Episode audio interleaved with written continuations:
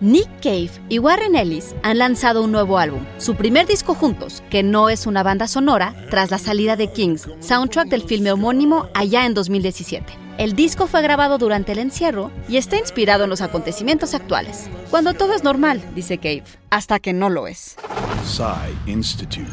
Masterpiece Your Life. Nacido en la ciudad de Ballarat en Victoria, Australia, y miembro de The Bad Seeds desde su colaboración en el álbum Let Love In, Warren Ellis ha declarado que la grabación de Carnage fue un proceso de intensa creatividad. Las ocho canciones, dice el también violinista, estaban ahí de una forma u otra en los primeros dos días y medio. Y en un comunicado, Cave ha descrito el álbum como un disco brutal, pero muy hermoso, anidado en una catástrofe comunitaria. Cave Ellis habían colaborado ya en el premiado score de The Proposition y de nuevo en las bandas sonoras de películas como The Assassination of Jesse James by the Coward Robert Ford, The Road y Far From Men.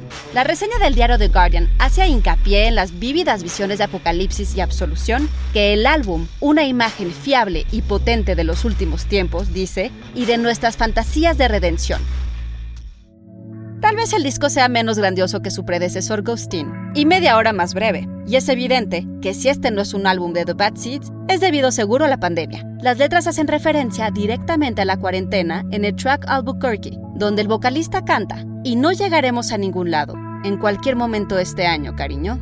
Carnage se lanzó en formato digital este 25 de febrero y estará disponible en CD y vinil el 28 de mayo para recordarnos que como también canta Cave, lo que no te mata solo te vuelve más loco.